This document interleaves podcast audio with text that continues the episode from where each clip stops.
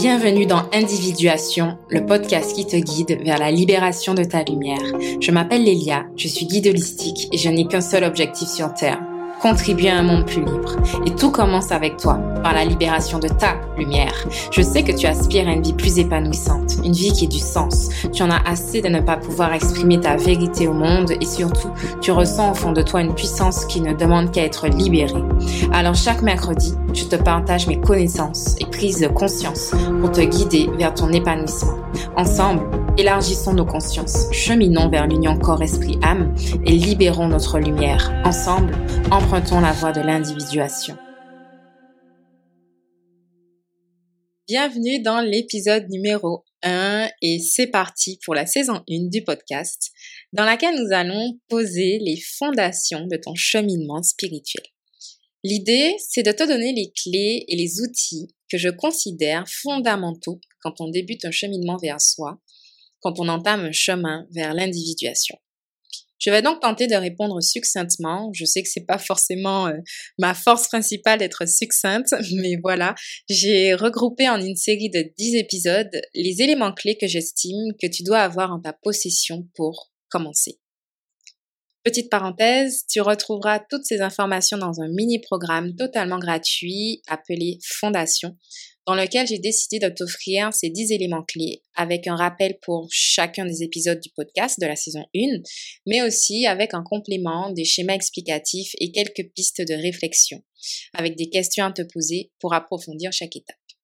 Donc tout ce que je vais te décrire, notamment dans ce premier épisode qui peut paraître un peu compliqué à visualiser quand on est uniquement en mode écoute, sache que tu retrouveras la version visuelle avec les schémas qui vont te permettre de mieux comprendre toutes les notions que j'explique. Si ça t'intéresse, il te suffit d'aller dans la description de l'épisode. Tu retrouveras le lien d'inscription. C'est gratuit, profites-en. Surtout si tu es nouveau par ici, ce sera l'occasion de me connaître un petit peu plus et aussi d'être guidé pour un démarrage tout en douceur. Parenthèse fermée, continuons. Quoi de mieux pour commencer que de tenter de répondre à la question existentielle la plus commune? Qui suis-je? C'est vrai au fond. Qui es-tu? Qui sommes-nous? Ou plutôt, que sommes-nous? Que signifie être? Descartes disait Je pense, donc je suis. Sommes-nous donc nos pensées? Et que seraient nos pensées si notre corps n'existait pas Si, en d'autres termes, nous n'étions pas nés sous cette forme physique que nous connaissons, que serions-nous? Et notre âme dans tout ça? Certains pensent qu'elle survit après la mort. Serions-nous notre âme alors si elle survit malgré la disparition de notre corps? En réalité, nous sommes un mélange de tout cela. Nous sommes un être multidimensionnel. Dans son livre Les sept lois spirituelles du yoga, le docteur Deepak Chopra explique que notre existence se déroule simultanément sur plusieurs plans. Nous sommes en effet constitués de trois éléments principaux. Le corps physique, appelé corps, le corps subtil, constitué de plusieurs couches et auquel appartient notamment l'esprit, et le corps causal, appelé l'âme. C'est cette trinité corps, esprit, âme que moi j'appelle l'être triunique. Mais avant de commencer à explorer chacun de ces éléments, je tiens à te rappeler qu'en réalité, rien n'est séparé. Tout est imbriqué et en interconnexion. C'est simplement une classification que je fais pour que ton esprit, ton mental, on verra la différence entre les deux, puisse comprendre. Mais surtout, retiens bien que tout communique sous différents plans énergétiques. Alors c'est un grand résumé hein, que je vais tenter de faire parce qu'il y a en réalité énormément de choses à voir, mais que je ne peux pas vous décrire dans ce premier épisode, ni même dans cette première saison. Donc, allons-y, c'est parti. Voyons ensemble ce que représentent ces trois éléments. Le corps physique. Le corps physique, c'est cette partie de nous qui appartient au champ des molécules, appelé aussi le champ de la matière. Il est constitué de deux choses. Encore petite piqûre de rappel. Quand je dis constitué, il n'y a rien de divisé. Tout communique. Tout est au final la même et unique chose, mais c'est vraiment une vue de l'esprit pour que vous puissiez vous faire un petit dessin. N'oubliez pas que vous aurez le schéma dans le mini-programme Fondation, donc euh, ne vous inquiétez pas. Dans un premier temps, dans le corps physique, on retrouve ce qu'on appelle le corps personnel. Il s'agit en fait de tout ce qui constitue ton corps au sens premier du terme. Tes bras, tes jambes, tes organes, tes cheveux, etc. C'est tout ce qui est palpable et visible, puisqu'on est dans le champ des molécules, dans le champ de la matière. En gros, c'est l'ensemble des molécules qui forment ton enveloppe charnelle, constituée d'os, de muscles et de sang. C'est grâce à ce corps que tu expérimentes la matière, le monde physique de la 3D. 3D, c'est-à-dire en trois dimensions. Oui, car il y a d'autres dimensions dans l'univers que celles qu'on voit aujourd'hui sur Terre. Mais bon, fermons la parenthèse. Le corps physique, c'est ton véhicule sur ton chemin de vie. Il disparaît au moment de la mort et il retourne justement à la Terre. C'est pour ça aussi qu'on l'appelle parfois corps de matière ou corps terrestre. On pourrait s'arrêter là en vrai pour décrire le corps physique, mais en réalité, il y a une autre composante à notre corps physique. Si on prend le temps d'y réfléchir un petit peu plus, notre corps physique, corps personnel, on va l'appeler comme ça à partir de maintenant, c'est la résultante de la transformation de notre nourriture depuis notre naissance. Je ne sais pas si tu te rends compte, mais depuis que tu es conçu dans le ventre de ta mère jusqu'à aujourd'hui, tu n'as cessé de te développer, de croître, de grandir physiquement, je veux dire, grâce à tout ce que tu as ingéré. Les nutriments, les différents éléments que tu as absorbés au départ par ton cordon ombilical, puis au niveau du système digestif. Tu es donc une somme de tout ce que tu as mangé. en gros, c'est ça. Donc, au final, quand on regarde, on n'est pas que notre corps physique personnel. Il y a une deuxième chose qui constitue le corps physique, c'est cette deuxième partie, c'est l'extension de ton corps personnel. C'est ce qu'on appelle le corps élargi. Le corps élargi, c'est l'ensemble des molécules que tu ingères au quotidien et qui viennent façonner tes cellules, tes tissus et tes organes. En gros, c'est ton environnement proche l'air que tu respires, l'eau que tu bois, les aliments que tu ingères, les mots et les sons tu entends, les images que tu vois, etc. Tout ce qui te parvient par le biais de tes cinq sens dans ton environnement le plus proche fait aussi partie de ton corps physique, en termes en tout cas de molécules. Donc, dans ce cas-là, tout ce qui va être l'alimentation, tout ce qui va être la qualité de l'air, tout ce qui va être la qualité aussi de ce que tu vas toucher. Donc, par exemple, tes vêtements. Si tu portes des vêtements synthétiques qui étouffent la peau, par exemple, petit clin d'œil aux écolos. et vous voyez un peu ma valeur écologiste au passage. Alors que si tu mets des vêtements, par exemple, respirants, ce sera pas même, la même nourriture en fait. Tu ne pourras pas oxygéner tes cellules de la même manière en fonction du type de vêtements que tu vas porter. Donc là, c'est pour le toucher. J'en passe. Donc, en réalité, il n'existe pas vraiment de frontière entre ton corps élargi et ton corps personnel.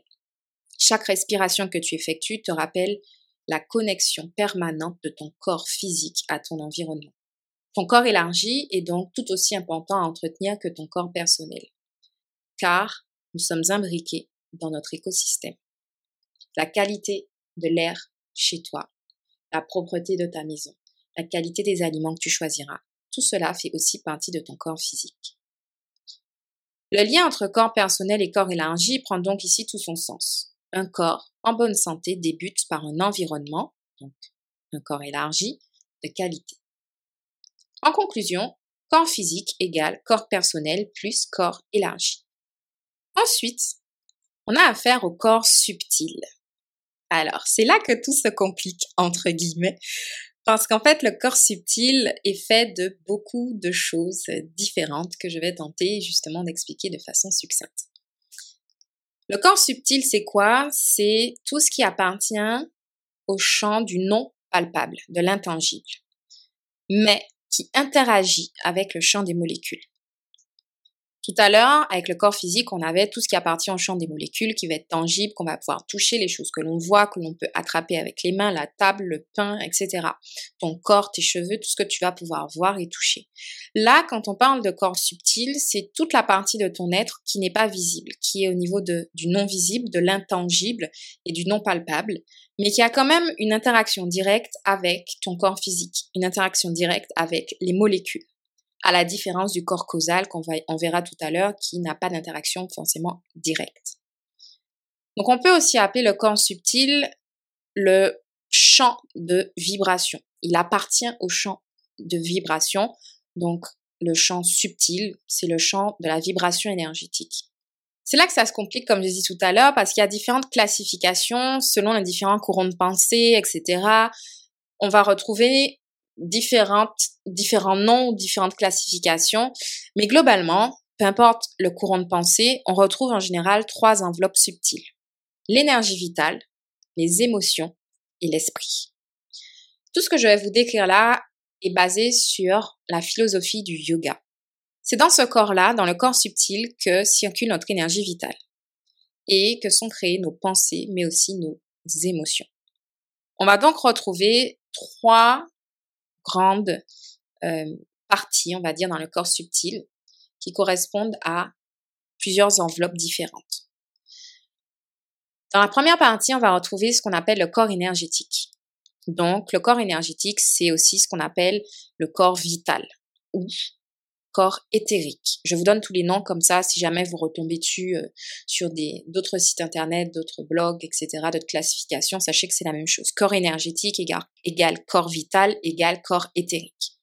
C'est quoi le corps énergétique? C'est la partie du corps subtil qui va euh, régir l'énergie vitale qui circule en nous. C'est ce souffle de vie qui circule en nous et qui fait circuler nos cellules. Je tiens à préciser que là, quand je parle d'énergie vitale, ici, je fais référence à ce à quoi on pense quand on dit, euh, par exemple, avoir beaucoup d'énergie ou ne pas avoir beaucoup d'énergie. En gros, ce qui nous permet de dire si on est fatigué ou en pleine forme. Quand je parle d'énergie vitale, c'est à ça que je fais référence. Il faut néanmoins savoir que toute énergie autour de nous et en nous. Même au niveau du champ des molécules, il y a des transferts d'énergie. Par exemple, quand vous mangez et que vous digérez, la digestion, c'est la, transformation des aliments en nutriments puis en énergie vitale qui va être disponible pour vos cellules. Et c'est cette transformation-là, c'est la qualité de ces différentes transformations et de, de ces différents transferts d'énergie, par exemple au niveau de votre barrière intestinale, qui va rendre euh, ben, la qualité de l'énergie vitale plus ou moins élevée et qui va faire de vous euh, votre forme physique qui va être plus ou moins bonne. Parce que le corps énergétique se situe en fait à la frontière entre le corps physique et les autres corps subtils. En fait, c'est la couche subtile la plus proche du corps physique. Donc, c'est pour ça qu'on parle d'énergie vitale et dans certaines classifications, on va même le retrouver euh, à l'intérieur du corps physique parce que, par exemple, ancestralement, les yogis considéraient que sans énergie vitale, le corps ne fonctionne pas, le corps physique ne fonctionne pas, donc le corps énergétique fait partie intégrante du corps physique. Bref, après, c'est vous qui voyez. Globalement, mettez-le juste après le corps physique, vous avez le corps énergétique. Soit vous le mettez dans le corps subtil, soit vous le mettez dans le corps physique, c'est comme vous voulez, mais c'est celui qui fait la passerelle entre ben, justement vos cellules et toutes les autres couches plus subtiles. Ce corps énergétique, il va faire référence au prana dans la culture hindoue, il va faire référence au ki en Chine, au mana dans la culture polynésienne. Il a plein de noms différents en fonction des cultures dans le monde, mais globalement, c'est ce souffle de vie, euh, cette force vitale qui nous permet de voilà d'avoir de l'énergie pour faire des choses dans la journée. De la même manière que notre corps personnel physique euh, a besoin d'être dans un environnement, donc un corps élargi, de qualité pour bien fonctionner, notre corps énergétique aussi est influencé par notre environnement, puisque tout est interconnecté. Vous avez sûrement dû déjà constater que votre énergie varie en fonction des jours, en fonction du sommeil, en fonction de l'environnement ou encore en fonction des gens que vous côtoyez. C'est bien pour ça que, bien qu'il fasse partie du corps subtil, certains le classent dans le corps physique. Parce qu'il est en en interconnexion, en, interaction directe avec l'environnement. Personnellement, moi, je le positionne un peu à la frontière entre les deux. Donc, c'est vous qui voyez. Si vous voulez le mettre dans corps physique, vous le mettez dedans. Si vous voulez le mettre dans corps subtil, c'est OK aussi. En gros, il fait le lien, le liant, au sein de vous-même, au sein de votre corps, entre le monde de la matière, vos cellules, et le monde subtil, vos vibrations. Ensuite, on va retrouver le corps émotionnel, qui est aussi appelé dans d'autres classifications, dans d'autres philosophies, on va dire, le corps astral. C'est la partie du corps subtil qui régit les émotions. Donc, c'est une couche qui va relier le corps énergétique et le corps physique, donc les deux premiers qu'on a vus, au corps mental qu'on va voir juste après. Il est à l'intersection entre, en gros, l'esprit et le corps. Les émotions vont donc être finalement le canal de communication, de connexion entre notre corps physique et énergétique, on va dire, et notre esprit, qu'on va voir juste après. L'émotion, c'est quoi? L'émotion, c'est une énergie en mouvement qui véhicule de l'information. Toute information fonctionne sous forme de vagues émotionnelles qu'on retrouve d'ailleurs dans le système du Human Design, classifié en sept types de vagues. Les émotions, c'est tout ce qui nous permet de nous mettre en mouvement, ou au contraire, de nous ralentir sur notre chemin de vie, selon la fréquence vibratoire de l'émotion. Je m'explique. Une émotion à vibration haute, on va l'appeler positive, sera un boost, en gros, pour notre vitalité, donc pour notre corps énergétique en dessous, et il va donc nous permettre d'avancer avec plus de fluidité et d'énergie vitale au quotidien dans notre journée. Donc notre corps physique personnel va aussi être en meilleure santé. Plus on vibre haut au niveau émotionnel, plus on peut avancer facilement et plus notre corps physique est en bonne santé. Tandis qu'une émotion à vibration basse, dite négative, va diminuer la qualité de notre énergie vitale, donc notre corps énergétique, qu'on appelle aussi du coup, comme j'ai dit tout à l'heure, le corps éthérique.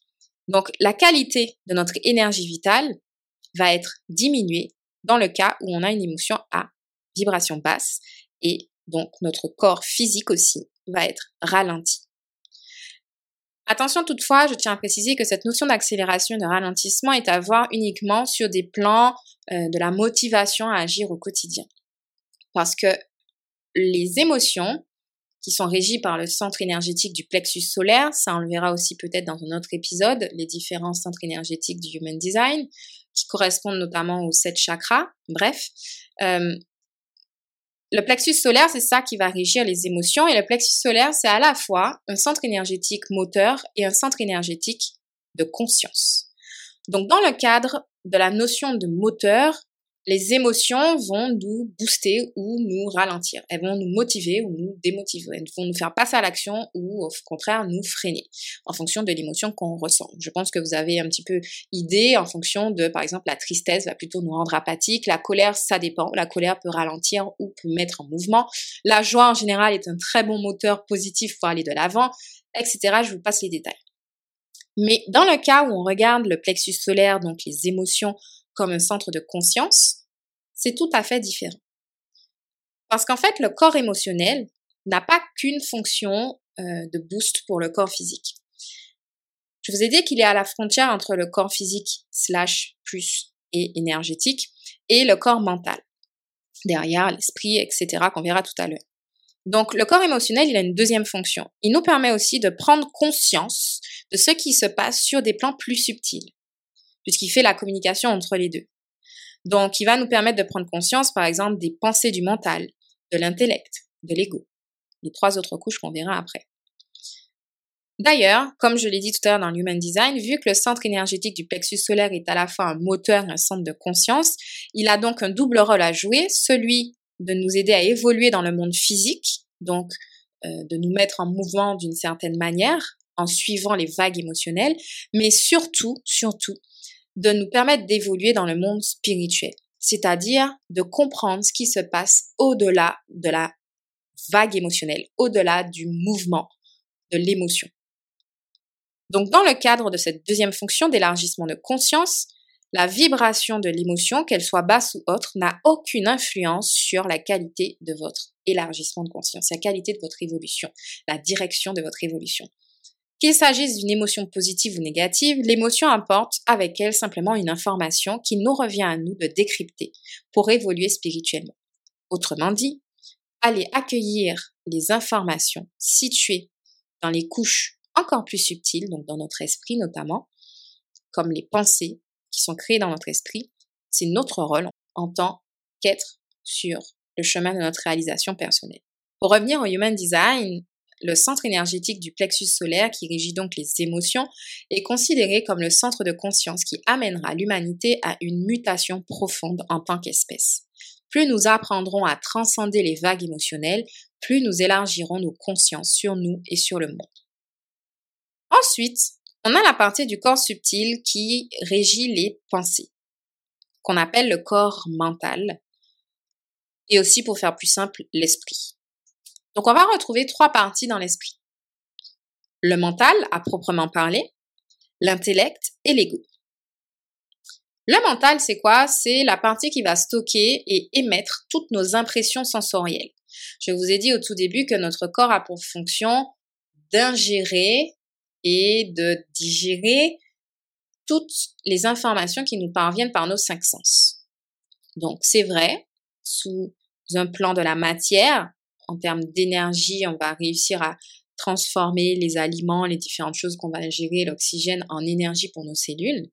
Mais au-delà de ça, il se passe la même chose au niveau du corps mental parce que euh, tout ce qu'on va entendre, tout ce qu'on va avoir, les images qui vont être stockées, etc., c'est aussi une forme de nourriture pour l'esprit.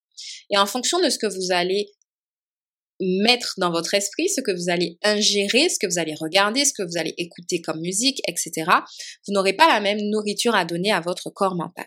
Et le corps mental, qu'on va appeler l'esprit pour faire plus simple, euh, il fonctionne comme ça. Il va avoir d'un côté une base de données, qu'on va appeler le mental, à proprement parler. Il va avoir un logiciel, qu'on va appeler l'intellect. Et puis à côté, il y aura l'ego, dont je vais parler après. Donc le mental, qui fait partie de l'esprit, c'est un peu la base de données. C'est tout ce qu'on a vécu depuis notre conception, tout ce qu'on a emmagasiné comme information même dans le ventre de notre mère, toutes les sensations qu'on a absorbées sont à un endroit stocké dans, une base de données, voilà, dans un disque dur comme un ordinateur, qu'on va appeler le mental, qui fait partie eh, du corps mental, du corps subtil. Donc la vue d'un objet, l'odeur d'un plat, la sensation agréable ou désagréable d'une texture, le son d'un bruit ou encore le goût d'un aliment, tout ça correspond à des impressions sensorielles que ton mental emmagasine à longueur de journée. Tout ça est gravé dans notre conscience à différents niveaux et états. La retranscription de toutes ces informations-là sera différente selon ton état de conscience. Par exemple, la retranscription de tes impressions sensorielles quand tu es réveillé va être différente de quand tu es endormi pendant tes rêves. C'est donc au niveau du mental que sont créées nos pensées, nos idées, nos croyances, nos convictions et nos idéaux à partir des impressions sensorielles que nous avons stockées. Le mental a donc pour deuxième fonction d'émettre à nouveau ces impressions-là sous une forme qu'il aura stockée, transformée quelque part au niveau, euh, au niveau de ton, ta conscience, on va dire ça. Ensuite, on a l'intellect. Donc l'intellect, c'est la dimension de ton esprit qui choisit. C'est celle qui est capable de logique, d'analyse et de calcul. C'est elle qui va peser les fameux pour et contre pour des situations à dilemme. C'est vraiment le logiciel qui va utiliser les données de la base de données du mental pour en faire des équations, pour en faire des conclusions. Attention, conclusion n'est pas égale à décision. Selon le yoga, l'objectif ultime de cette dimension-là, donc de l'intellect, c'est de réussir à distinguer le réel et l'irréel.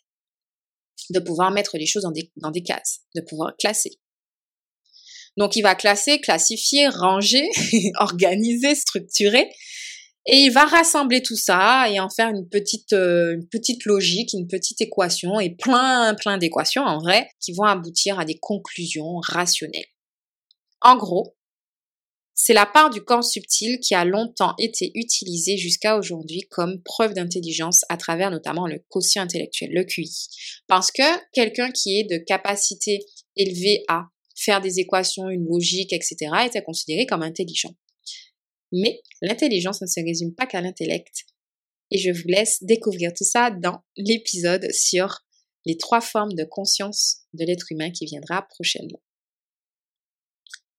Donc, vous avez commencé à comprendre votre esprit, appelé aussi corps mental, il est constitué d'une base de données, le mental, d'un logiciel, l'intellect, et aussi d'un troisième élément qu'on appelle l'ego.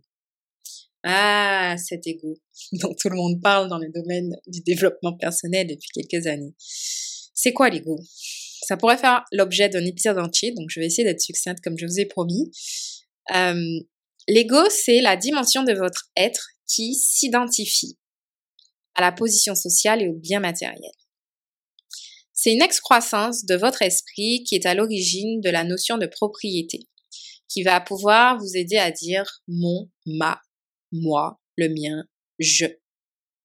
Selon le docteur Deepak Chopra, il cherche la sécurité à travers le contrôle.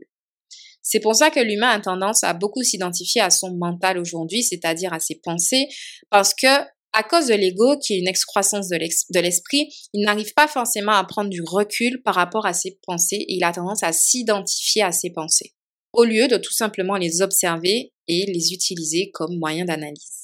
Qu'est-ce que ça donne dans notre société actuelle? Ça donne justement ben, un monde où il est très facile de se perdre dans son mental à cause de l'ego, parce qu'il s'attache au rôle, aux relations et aux objets.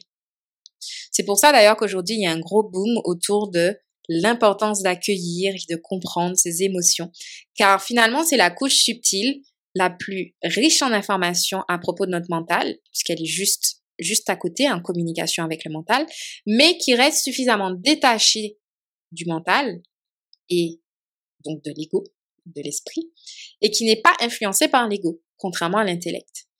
Donc, on a tout à gagner à aller creuser au niveau émotionnel pour comprendre ce qui se passe dans notre base de données, dans notre cerveau, dans notre esprit et dans notre inconscient, subconscient, etc. En réalité, ce que je vous décris là, c'est l'ego non sain. L'ego tel qu'il est aujourd'hui chez l'humain, et c'est pas un ego qui joue son rôle à proprement parler. Parce qu'en réalité, l'unique rôle de l'ego, c'est d'être le point de référence de la conscience individuelle au sein du tout. Autrement dit, c'est ce qui nous permet de distinguer tout ce qui est moi, mon, je, par rapport au reste du monde, par rapport au monde extérieur. Si je fais le parallèle par exemple avec le corps physique, imaginez un petit peu euh, votre corps et observez la peau. La peau, c'est la barrière entre ce qui est à l'intérieur de vous et ce qui est à l'extérieur de vous. Eh bien, considérez que l'ego, normalement, il devrait jouer ce rôle. Il devrait simplement jouer le rôle de gardien de la conscience individuelle, de point de référence de la conscience individuelle, c'est-à-dire vous aider à pouvoir dire je m'appelle Lilia et toi tu t'appelles un tel. De pouvoir distinguer l'individu du reste. C'est tout. C'est juste ça, sa fonction. C'est de nous permettre de nous individualiser à l'intérieur de l'humanité. Le problème, c'est qu'aujourd'hui, il ne joue pas ce rôle il prend un rôle qui ne lui revient pas, c'est-à-dire il prend un rôle de décisionnaire. Et c'est là que ça coince. L'idée en réalité n'est pas de supprimer l'ego, mais plutôt de l'éduquer, de l'éveiller et de le guérir pour qu'il reprenne sa juste fonction de témoin, observateur et gardien de notre individualité. Malheureusement, aujourd'hui, il est très souvent à l'origine de nos douleurs émotionnelles parce que nos réactions émotionnelles sont la plupart du temps la réaction, la résultante d'une blessure à l'ego, qui n'a pas su voir en dehors de son champ de contrôle. C'est donc là tout l'enjeu du cheminement spirituel.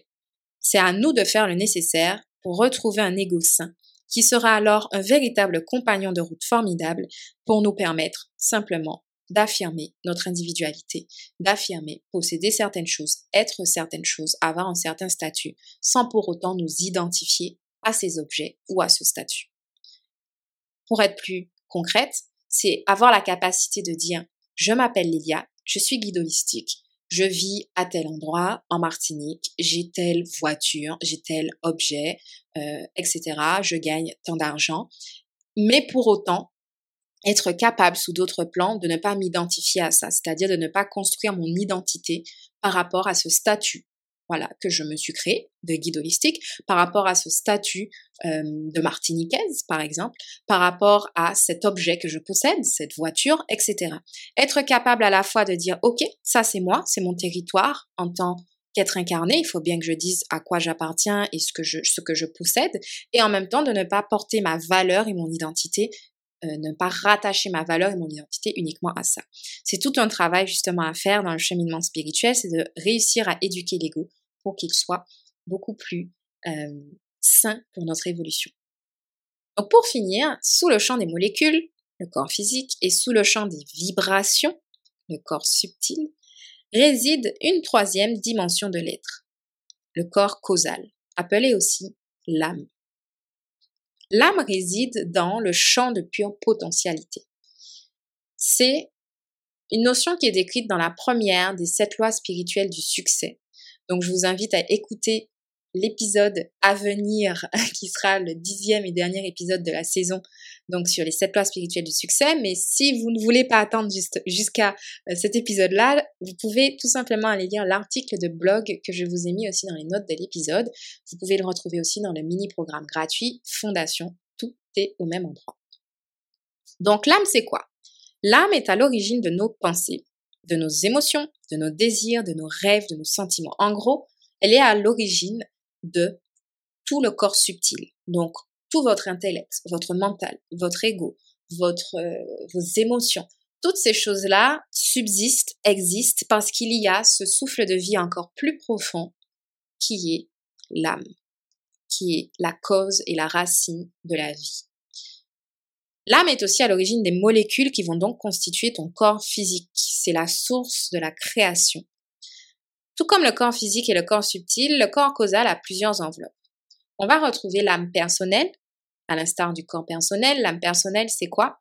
C'est notre âme qui est à l'intérieur de notre corps physique. C'est l'endroit où vont reposer toutes les graines de tes désirs, toutes les graines des désirs de chacun d'entre nous. Quand je parle de graines des désirs, ce que j'entends par là, c'est que nous sommes tous dotés d'un ensemble unique de talents.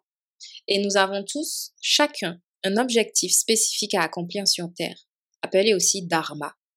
Donc le Dharma, c'est la septième des sept lois spirituelles du succès. Donc pareil, vous pouvez retrouver l'article de blog sur mon site ou vous pouvez attendre de patienter et d'écouter euh, l'épisode sur les sept lois spirituelles du succès. Le Dharma, en quelques mots, c'est un peu notre euh, mission dans la vie, notre but, mais de façon beaucoup plus large. Ça fera l'objet justement d'une partie de l'épisode.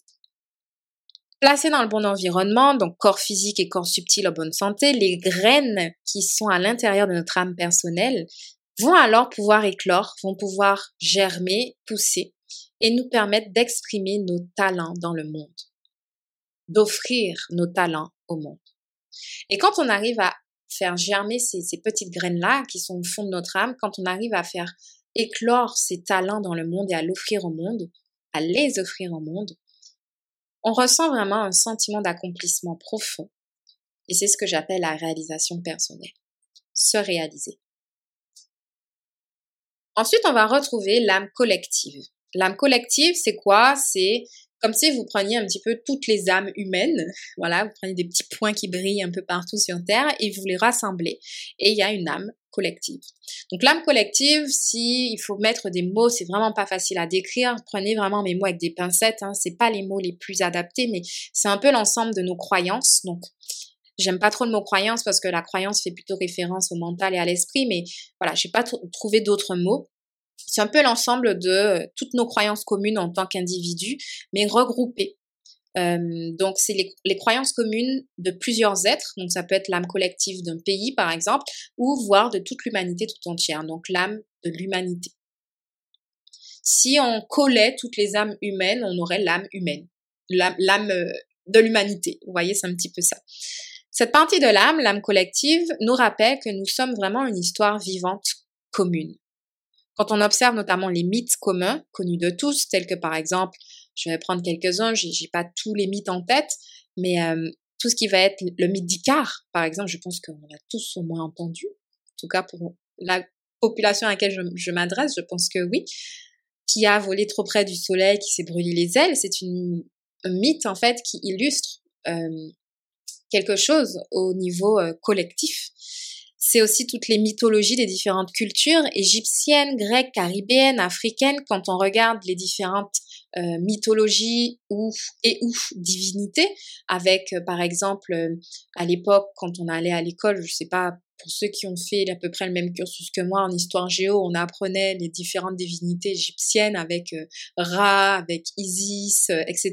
Ils avaient des, des têtes d'animaux. Donc on retrouve ça en Égypte, on retrouve ça aussi en Inde avec les différentes divinités. Ganesh avec une tête d'éléphant, euh, Hanuman avec une tête de singe.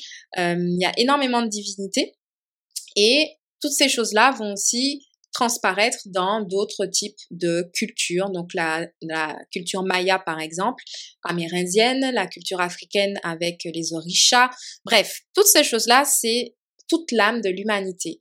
Là où on est aujourd'hui, l'humanité à son stade d'évolution sur Terre en 2023, on a une certaine euh, mission en tant que euh, collectif à accomplir. On a aussi une mission d'âme à accomplir en tant que collectif.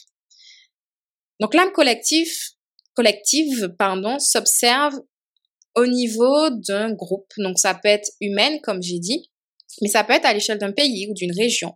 On peut par exemple ressentir l'âme d'un lieu rien qu'en y posant les pieds en sortant de l'avion. Ça m'est déjà arrivé. je me souviens la première fois que je suis allée en Guadeloupe, ce qui est l'île d'à côté, qu'on pourrait penser être assez proche en termes d'énergie. Et eh ben pas du tout. J'ai vraiment ressenti qu'il y avait vraiment une autre histoire, une âme profonde, quelque chose de différent dans dans l'énergie qui se dégageait quand je suis arrivée à l'aéroport. Je ne peux pas vous expliquer. C'est vraiment quelque chose qui se ressent, c'est énergétique et c'est très profond en fait. Donc on voit bien qu'il y a une histoire qui est différente. L'âme repose un peu sur toute l'histoire et ce que le collectif de ce pays ou de cette collectivité a à transcender. Donc il existe bel et bien une âme collective à un peuple ou à un pays. Et comme pour l'âme personnelle, un pays ou une région a un dharma à accomplir pour changer le cours de l'histoire, le cours de la vie. Tout comme vous, en tant qu'âme, vous avez un rôle à jouer dans le système de la vie, vous avez une mission à accomplir pour vous évoluer en tant qu'âme, mais pour faire évoluer le monde. Les collectivités, les pays, les différents euh, peuples ont aussi un rôle spécifique à jouer dans l'histoire du monde et donc dans l'évolution de l'âme humaine à l'échelle de l'humanité. Pareil, tout comme notre environnement proche, le pays où nous vivons fait donc également partie intégrante de notre être et vient influencer sous certains plans très subtils notre chemin d'âme. La dernière partie, c'est l'âme universelle qui est l'aspect le plus profond de notre être, qui réside vraiment euh, sous des couches très profondes, subtiles. Ça va être quelque chose qui est euh, très difficile à percevoir car la plupart des êtres humains sur Terre ne sont simplement pas capables de sentir cette dimension. Euh, cette enveloppe dépasse vraiment une dimension du temps, de l'espace et de la causalité, et c'est tout ce qui est à l'origine de l'univers tout entier. C'est la source. Vous m'entendrez peut-être des fois dire dans de prochains épisodes la source, ben, je vais faire référence à l'âme universelle qui est directement reliée à la conscience universelle. Je vais essayer de ne pas, pas vous perdre, c'est presque fini. l'âme universelle n'a pas de qualité propre, et on ne peut pas vraiment la décrire, même avec nos impressions sensorielles, voire énergétiques, même ceux qui ont des capacités extrasensorielles, c'est-à-dire qui ressentent des choses sous, des, plans énergétiques plus profonds. C'est très difficile, j'ai envie de dire impossible, mais bon, je vais me restreindre, je vais pas entrer dans le débat, de ressentir à quoi correspond la conscience universelle. Je vais terminer avec une citation de Dr Deepak Chopra qui disait Ce champ sans localisation illimité et la source de l'objectif de la vie. Donc vous comprendrez bien que ça peut être très compliqué, même pour moi qui essaie de vous l'expliquer, de me le représenter et donc vous de vous le représenter aussi. Voilà. En conclusion, il faut bien faire un résumé. Nous sommes trois cercles emboîtés un peu en paupérus. Donc pareil, je vous invite à aller voir la version schématisée dans le programme gratuit Fondation on va avoir le corps physique, qui est constitué du corps personnel et du corps élargi. Ensuite, on a le corps subtil, qui est constitué du corps énergétique, du corps émotionnel et du corps mental. Dans le corps mental, on va retrouver le mental, l'intellect et l'ego. Et ensuite, on aura le corps causal, qui constitue l'âme sous tous ses plans, qu'elle soit personnelle, collective ou universelle. Tout est interconnecté et les différentes couches s'influencent les unes les autres dans l'instant présent. tout est la même chose, mais c'est simplement la vie qui s'exprime sous des densités d'énergie différentes. La plus dense étant le corps physique et la moins dense étant le corps causal, l'âme. Au final, concrètement, quand on résume tout ça, qui es-tu? Et que sommes-nous? C'était ça la question de départ. En une phrase, tu es une âme, donc une énergie, incarnée dans un corps, donc dans la matière, qui utilise l'esprit, donc la vibration, pour transformer la matière. Je répète, tu es une âme incarnée dans un corps qui utilise un esprit pour transformer la matière. Mais il y a tellement d'autres choses à savoir et à comprendre de l'humain sur l'humain en réalité. Pour l'instant, pour démarrer ton cheminement, c'est la première et la seule chose à retenir. La Trinité, corps, esprit, âme. Avec bien sûr les émotions comme canal de communication entre le corps et l'esprit.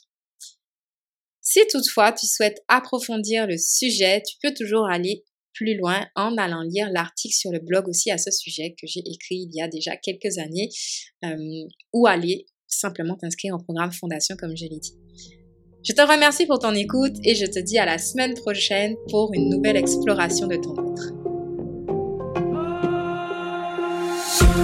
Merci d'avoir écouté cet épisode. J'espère qu'il t'a plu et qu'il t'a apporté plus de lumière sur ton chemin de vie. Si c'est le cas, je t'invite à laisser un avis sur ta plateforme d'écoute ou à le partager à quelqu'un qui en aurait besoin. Et pour aller plus loin dans ton cheminement personnel, tu peux retrouver tout le contenu gratuit sur le blog, dans la newsletter ou encore sur Instagram. Je te souhaite une belle exploration de la vie et de ton être. Prends soin de toi. Avec amour et lumière. À la semaine prochaine.